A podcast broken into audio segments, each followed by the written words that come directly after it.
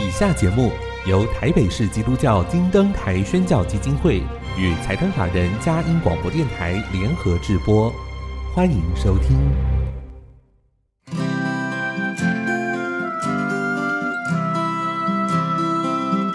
在现代紧凑的生活节奏里，以爱建立和谐的家庭生活，以喜乐专业的态度投入服务，一起营造你我的美丽人生，成为一个快乐又丰富的译文生活家。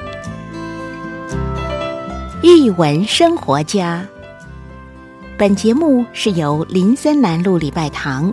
社团法人中华民国合家欢协会、佳音广播电台联合制作，欧灵静主持。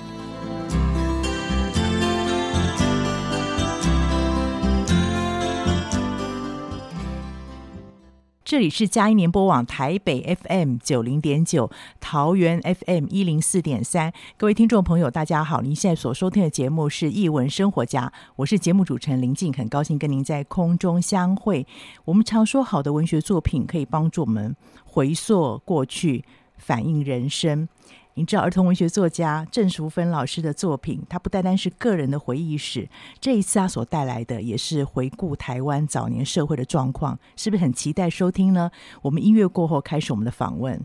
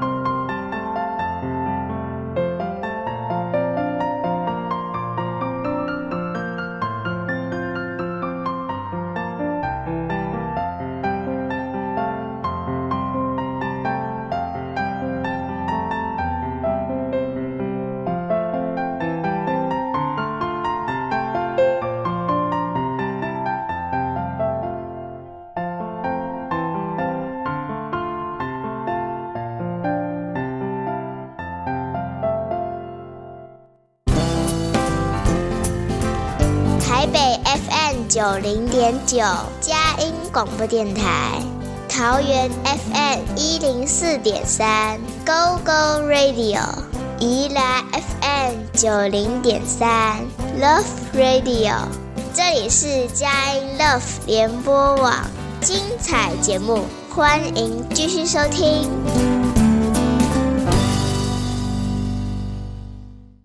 欢迎回到一文生活家，我是节目主持人林静。今天非常荣幸，请到我的好朋友儿童文学作家郑淑芬老师来到节目当中。他喜欢人家称他阿芬。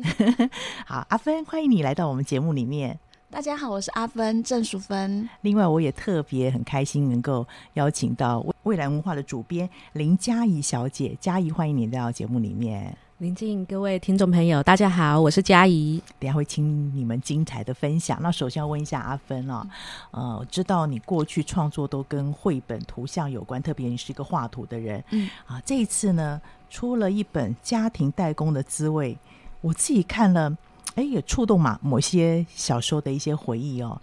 那可以跟我们分享一下你当时出这本书的原因，还有跟你过去创作方式很不一样，对不对？对对嗯、呃，会出这本书其实是因为这个地方它快要消失了。嗯，那它因为都更的关系，可能再没有几年就完全不见。嗯，那嗯、呃，每次经过那里，我就想，我可以为这个快要消失的一个区块做些什么事？嗯、因为我是从小在那里出生的。对，可以跟我们谈那个地方的名称。嗯，那个地方叫新生地，啊、它就是一个因为新店溪冲击而成的土地，啊、它古时候是没有的。的对。嗯所以那个时候，你很想为他留下一些记忆。对，那留下记忆的方式很多。你是从你童年，嗯、而且是代工这件事情切入。嗯、我相信这件事情在你心中一定存在很重要的位置。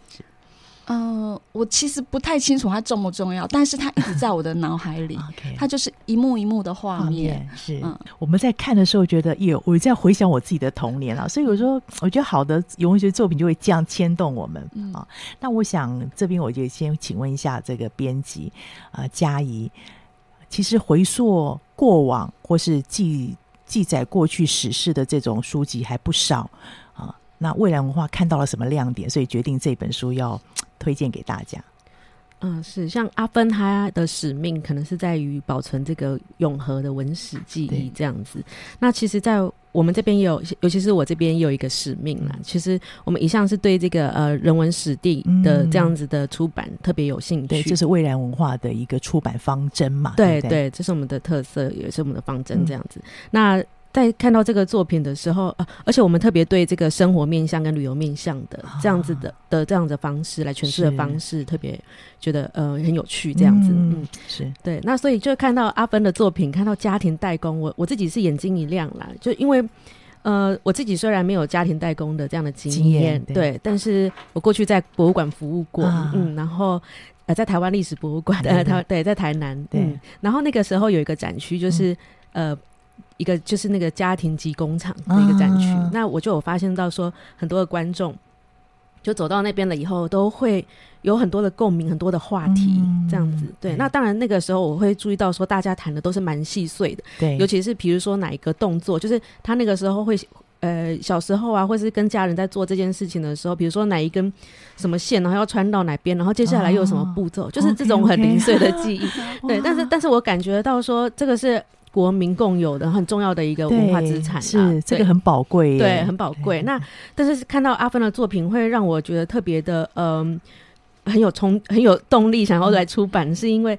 阿芬他真的写的很好，嗯，嗯，那因为我们常常做文史的书，我我觉得这是可遇不可求。对，有时候我们得去编一个故事，是，比如说祖孙的或者什么样的，对，了解，比较常见。对，但是阿芬的话，他就是很浑然天成的幽默，然后他用他的浅语的艺术，然后在里面他就是讲他自己的故事，讲的很自然、很生动，而且又很好笑，这样子。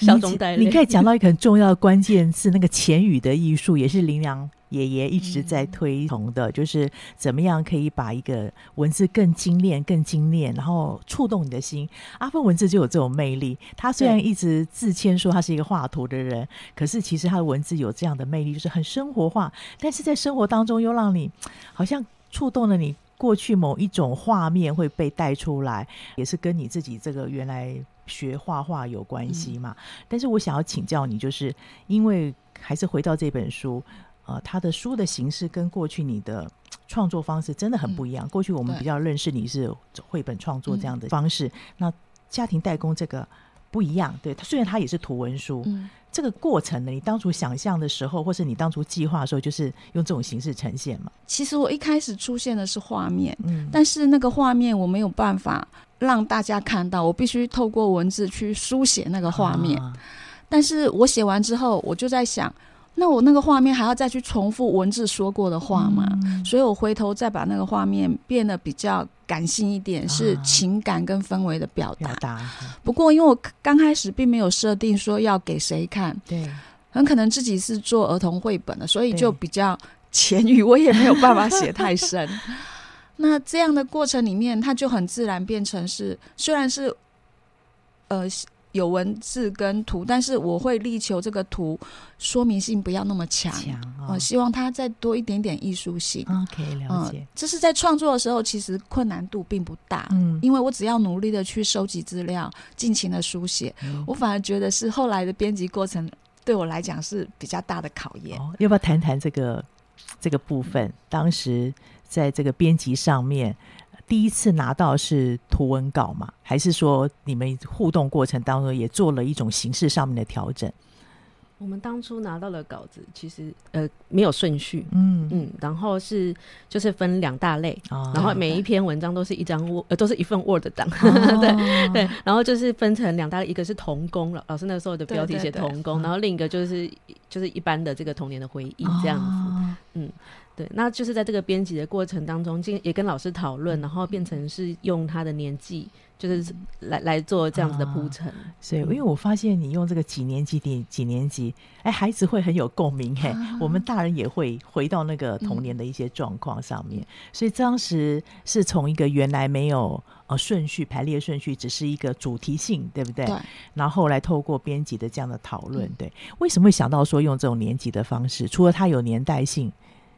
应该是说，这应该是后来是阿芬的点子吧？是不是？对，因为其实我后来觉得，我不能完全没有说那个环境，嗯、因为我会做家庭代代工，是因为那个环境而自然做的，哦、所以我觉得需要去。透过另外一个部分去解释一下，交代一下那个环境的深层的原因。嗯、我为什么有机会去做家庭代工？为什么是我去做，而不是大人拿、啊？对，没错。我我另外从你书上我看到，是你对那个家庭的家人给你的那种温暖，跟彼此之间的那种依附关系。嗯、其实这本书也是为了爸爸，对不对？他是呃，让我想要赶快出版的一个很重要的原因。嗯、是对对。那这个过程，我知道，其实，在出版这样的类型的时候，也会有因为各个出版社不同的考量，嗯，嗯，所以会有一些选择嘛，对、啊，会选择蔚 然文化。除了说，当然他们也很喜欢你的作品之外，嗯、还有什么原因呢？我觉得真的是缘分。一开始就，呃，是接受邀请才才写的，可是因为缘分不太够，所以中间又经过了七八家出版社。也有可能是因为疫情的关系，哦、大家都比较保守。对那段时间了。对，可是我真的很感谢未来，因为他很快，那个嘉怡很快就给我回复了。嗯，对。是两个人这样的合作下来，对阿芬的感觉是什么？哦，对阿芬，我对阿芬的感觉，我觉得阿芬就跟他的作品一样，嗯、非常的亲切。是对，对这是我们大概认识阿芬的朋友们共同的一个体会，就是人如其文，对不对？不管你作品用什么方式呈现。而是这种文图书、图文书，或者是你用绘本这，这就是阿芬的特色。对，你在这样创作过程当中，你你最大的心得跟收获是什么？当你看到这本书然后出版的时候，跟过去你自己在创作绘本有没有什么不一样的感觉？那个那一刹那，嗯，我觉得文那个绘本哦，其实坦白讲，这个故事不一定要我来写，别人写也可以。啊那甚至很多图也不一定要我来画，嗯、因为其实大家都画的很好。可是我一直觉得，我之所以会投稿那么多家，因为我不想放弃。嗯，我觉得那边的故事，还有刚好我有这个机会做了那么多家庭代工。如果我放弃了，我会觉得很可惜。是是，对，所以而且已经写完了，就反正多投一家也没有关系，还可以让脸皮厚一点。没错，没错。而且我我看的时候，其实我蛮压抑的。我跟阿芬应该年纪不会差太远，嗯、可是我觉得你的代工经验怎么这么丰富？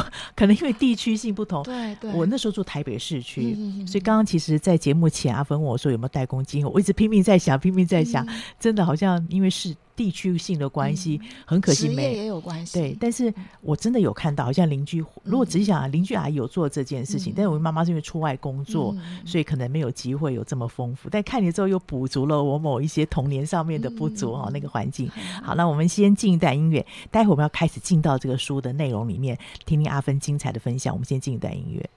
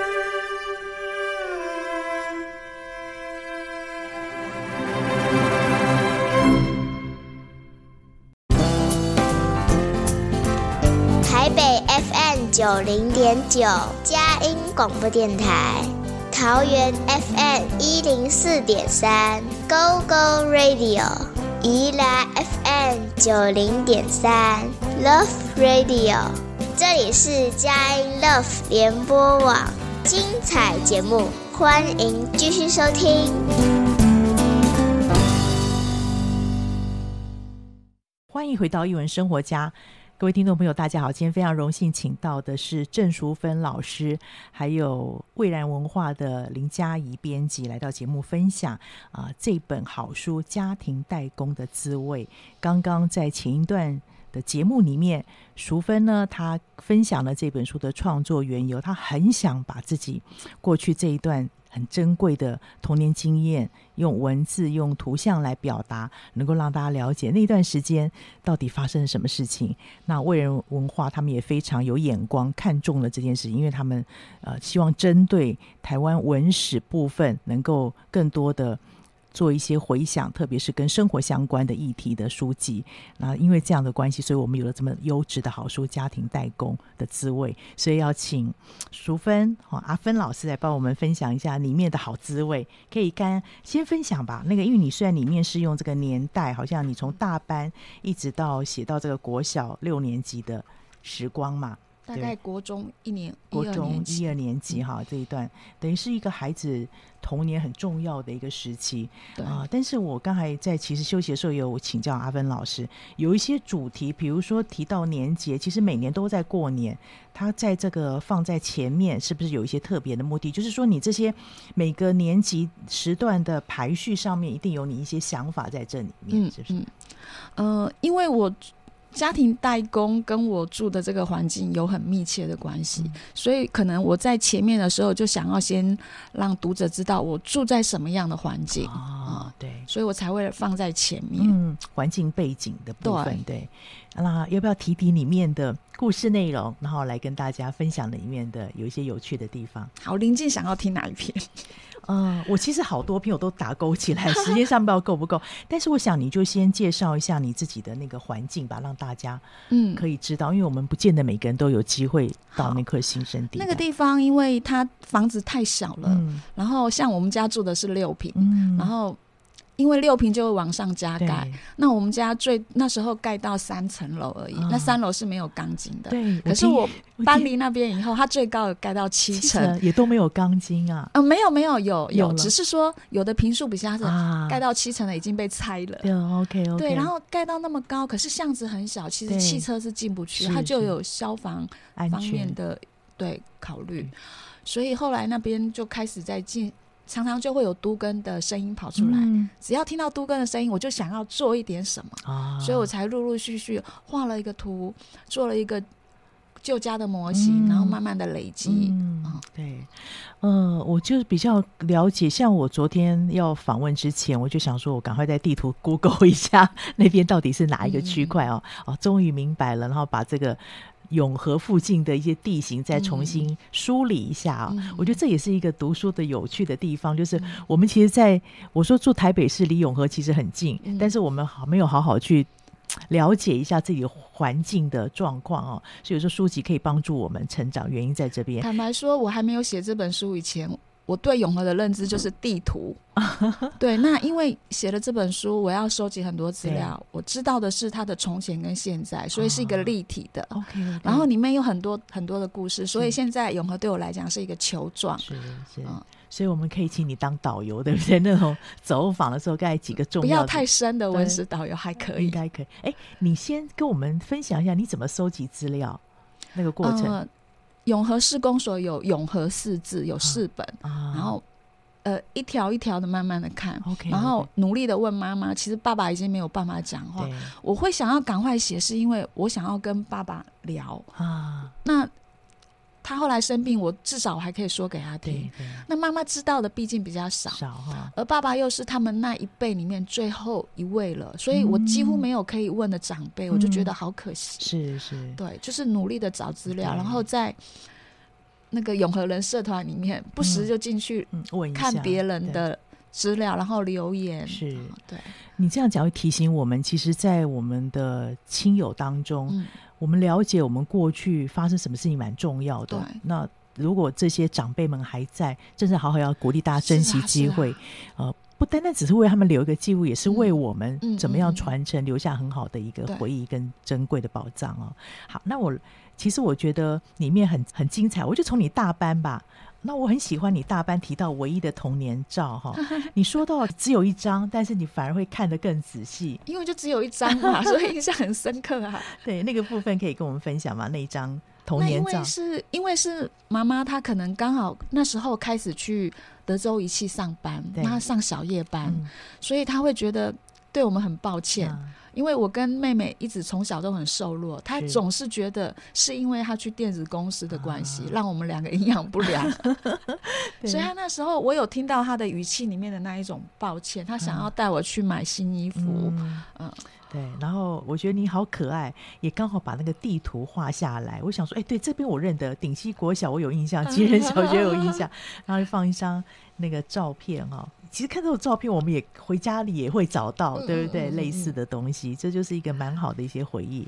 另外就是跟你自己文字跟图像的配合有关系。屋顶上的探险，我其实很喜欢你那张画。其实那张画对我来讲很难，你知道吗？因为那是过去的一个朦胧的记忆，那么久了。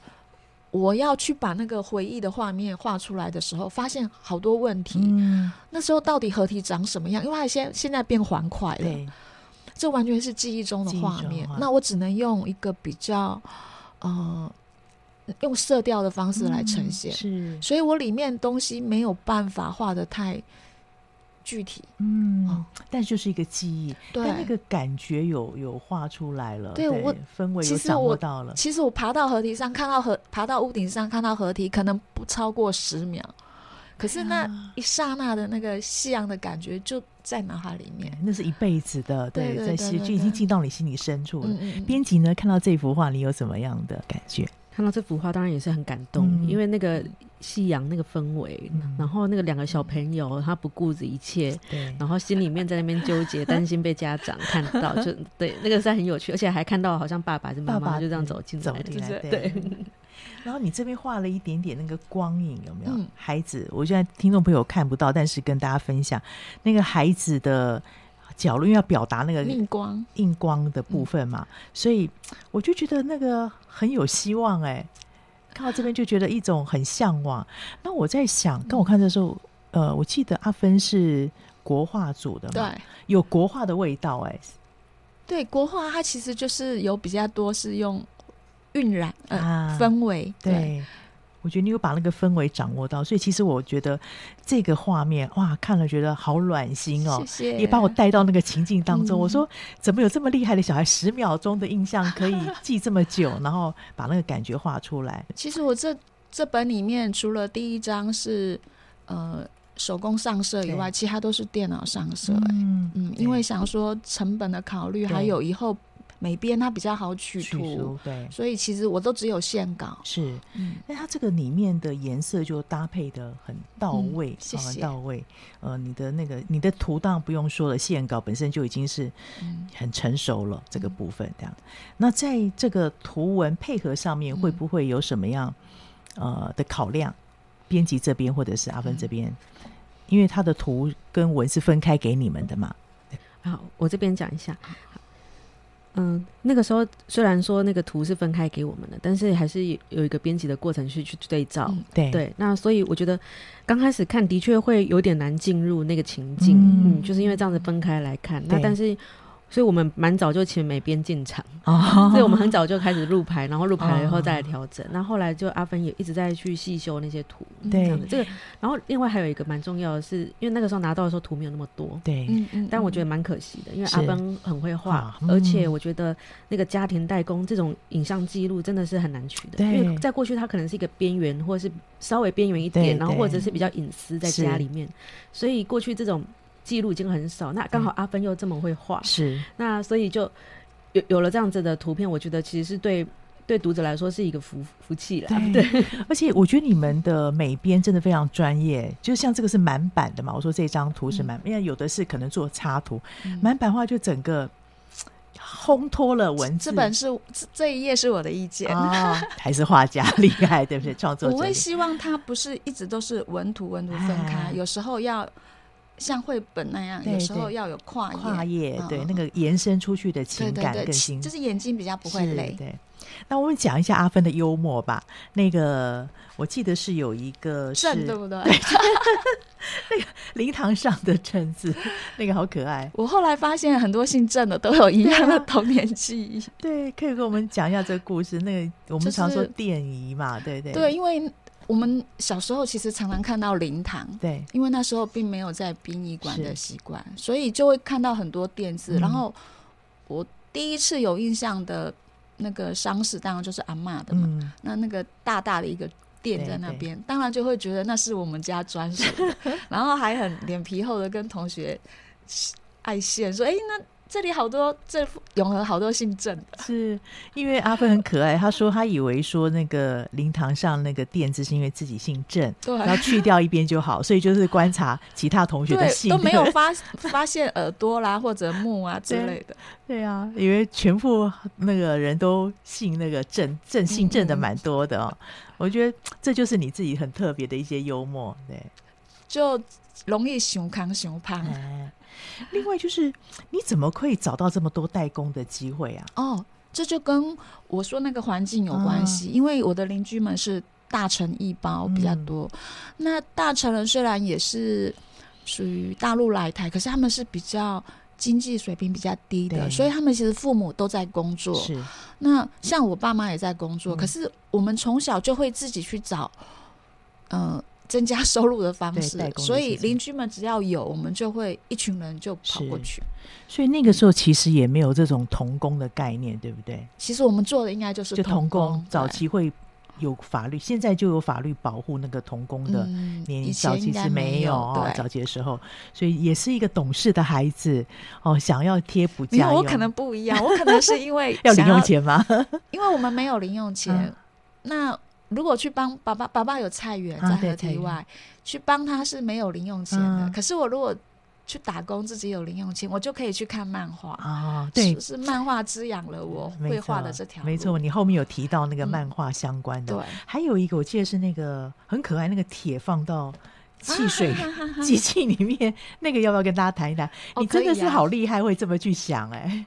哦，没有，因为刚好走到那个饮料机那边嘛。然后看起来钱又跟我们那个铁币跟我们钱一样大，那是谁都会想要偷偷看吧？对对啊，所以那个时候、嗯、你们都没有喝过，对不对？我没有喝过，对。很可惜，它真的是在台湾出现的时间很短。短，可以跟听众朋友讲一下那个袋长什么样子？哦，它其实就是贩卖机，只是它会掉下一个杯子，嗯、然后掉下饮料，嗯、接着冰块，嗯、然后马上喝，就是冰冰凉凉。现在台湾，呃。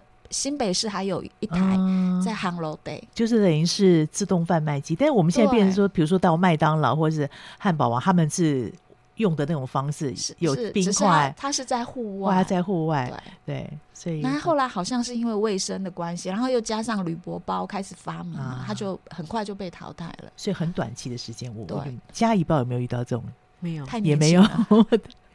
对，所以也是一个很特别的经验。好，谢谢阿芬的分享。那我们先进一段音乐，待会儿我们再来谈谈这个编辑过程当中呢，有没有什么样的小故事，包含也许是不是呃，编辑有一些考量，阿芬做了一些调整，或者是阿芬觉得哎，可以再多做些什么啊，这样的产出。我们先进一段音乐。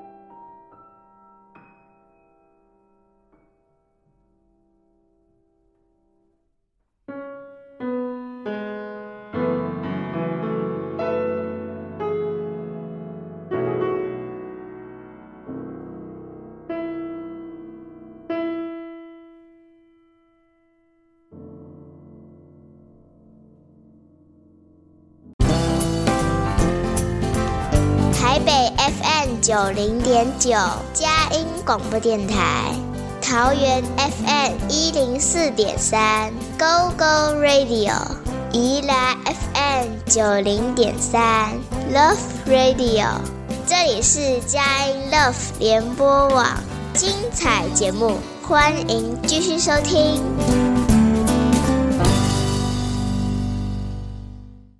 欢迎回到《艺文生活家》，我是节目主持人林静。现在在我前面有一本好书，非常有温度的《家庭代工的滋味》，文图是由郑淑芬老师所创作，蔚然文化出版。那今天非常荣幸请到了作者跟编辑来到节目分享，我相信这让大家更明白背后的这个秘辛哦。那阿芬可以我们分享一下跟这个佳怡在编辑过程的一些。互动有没有发生什么小故事？那当然，佳仪也可以欢迎你补充了。啊，我觉得创作的部分可能太顺利了，然后 编辑的部分就觉得很头大，是因为我毕竟不是一个文字工作者。然后，呃，编辑阿德那时候很轻松的说：“哎、欸，阿芬，你要不要加一点序？要不要加一点那个后记前言？”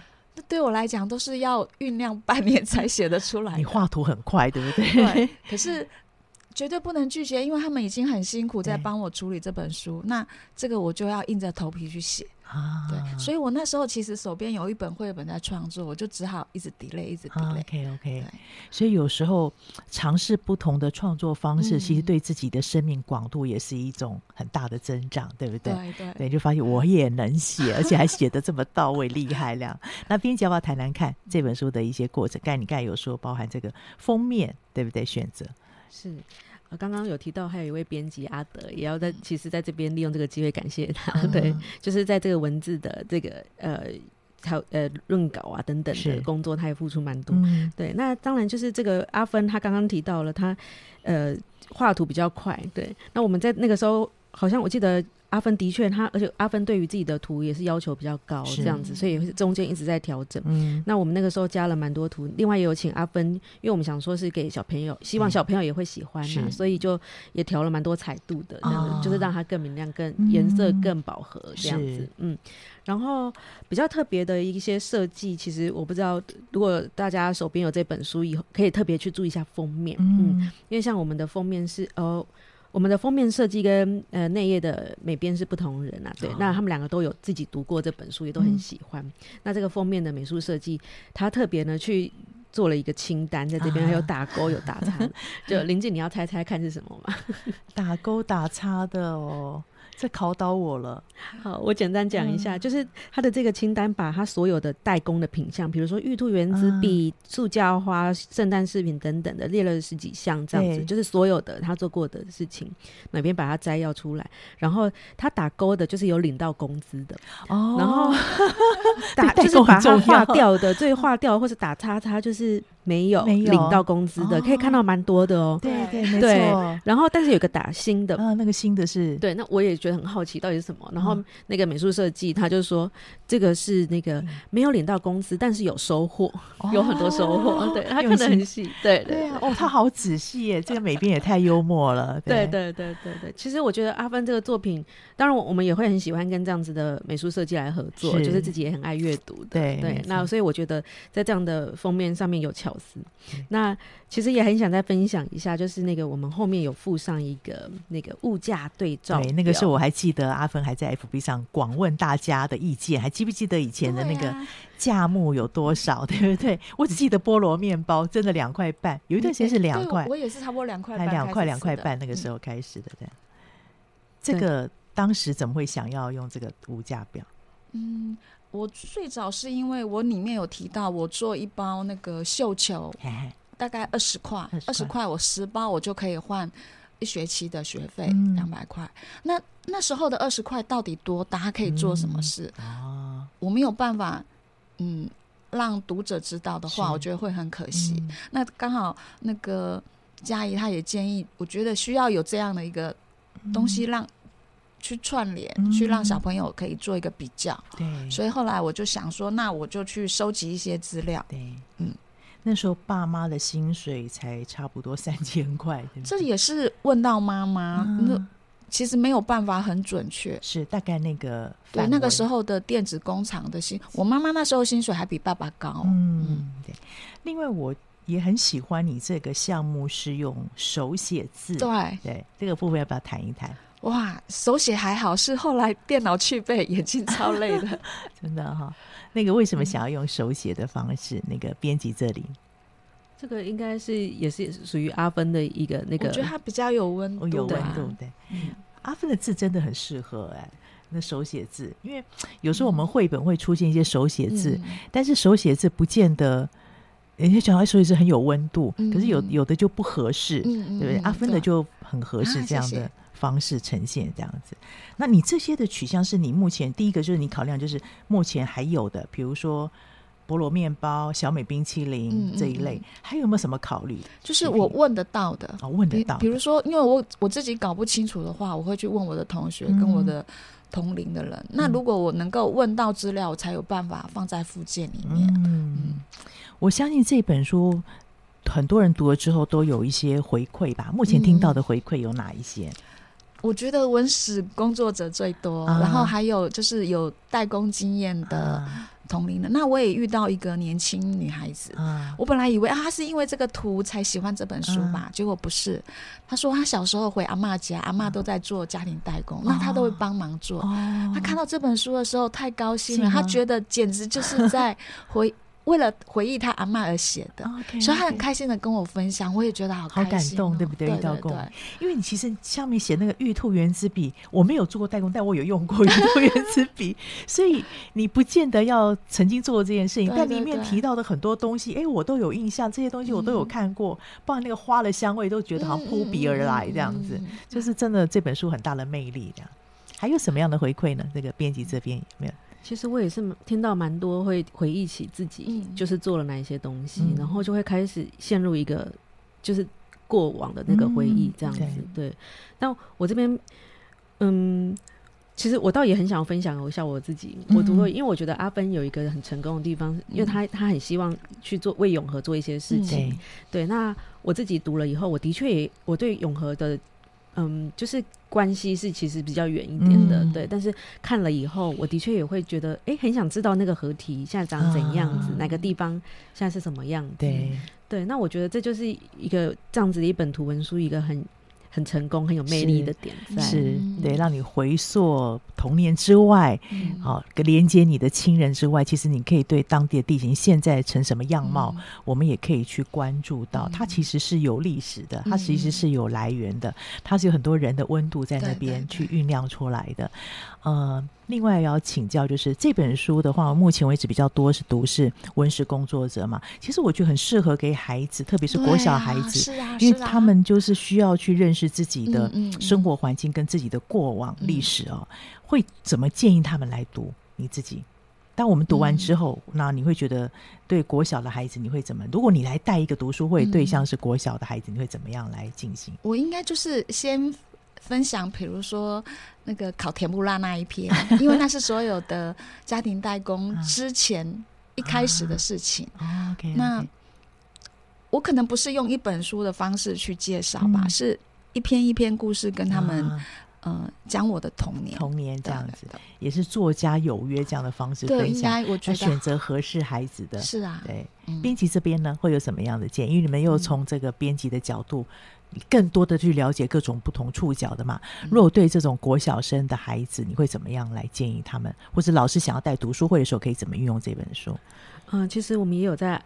过做一些规划，嗯、那包含因为阿阿芬他有一个强项是做手工书，啊、甚至有出过这样子的书，这样，啊、所以我跟阿芬讨论过几个方案，啊、就是可以做一些比较工作坊的，啊，啊或者是结合一些呃阅读讨论，然后自己也去做一些创作，是是，对，所以我们后来有规划出了一个。一个像算是教案呢，还是课程的感觉，嗯、就是那个可以做自己的小房子，嗯、对，而且那个房子很可爱。哎，阿芬，你来叙述一下好了。我那淡水的爬上坡小书小书店，好，那我们在那里呃分享我的新书，然后教他们做一本呃小房子游戏书。OK OK，嗯。就是你上次在淡水那边的一个活动，对对对，对嗯、所以就是你的书完之后，你会有一个手工书。的确，阿芬的专长就是手工书创作。嗯、上次在桃园，还有其实在好多的地方都很受好评哦。所以也希望听众朋友、嗯、或者学校老师，嗯、如果想要让孩子课程当中可以设计这种呃认识过往的生活，认识台湾早期的文化，嗯、或者连接这种童年的回忆，其实这本书是一个很好的。媒材加上说，也可以配合这个手工书的创作，嗯、这是阿芬的专长。谢谢。你对这个书有什么样的期待，或是你对你自己未来的创作还有什么样的可能性？你觉得？我没有想过有什么可能性，嗯、我觉得有什么样的想法，我就是把它呈现出来。嗯，有没有哪一类的主题是你目前为止还想要继续写？像比如说你这个故事，我现在正在酝酿，是嗯。大体捐赠的故事。OK OK，我们很期待。阿芬的东西都非常有温度，都是很关顾到这个人的这种需要，社会的连结性哦。其实你从他的作品当中可以看得出来。那未来文化呢？对未来这一类型的作品，你还有没有什么期待？嗯、呃，我们当然会很期待。还有像阿芬这样子很优秀的，嗯、那很呃，让让小朋友或者青少年可以很直接的去。去感产生连接的这样子的、嗯、呃生活面向或是旅游面向，然后来拓展人文史地视野这样子的书，是、嗯、这也是蔚蓝文化出版的一个方针嘛？对，好，能够让这个过去的一些史地跟人文面向，跟现代的孩子或现代人一起结合起来。知道过去如何，我们可以继续往前走，更有信心跟盼望。很谢谢两位今天的分享，期待有机会再邀请你们。我们更期待阿芬那本创作。嗯，谢谢，谢谢各位听众朋友。我们今天首播在电台，再次推荐给您《家庭代工的滋味》。文图作者是郑淑芬老师，由蔚蓝文化出版的，真的是非常优质的好书。我自己看了就觉得很温暖，而且会欲罢不能，想要看好几次，也连接我过去的过往经验，真的。真诚的推荐给大家。那我们首播在电台，过几天之后，你可以上我们佳音联播网点选下载区啊，上面可以有新的访谈连接，可以分享给您中南部或者是海内外的朋友。我知道很多的朋友在学繁体中文，这本书是一个很好的文本，真的很用心的推荐给大家。那我们 Podcast 上面也有，好可以做分享。谢谢你今天收听，欢迎下周同一时间再会。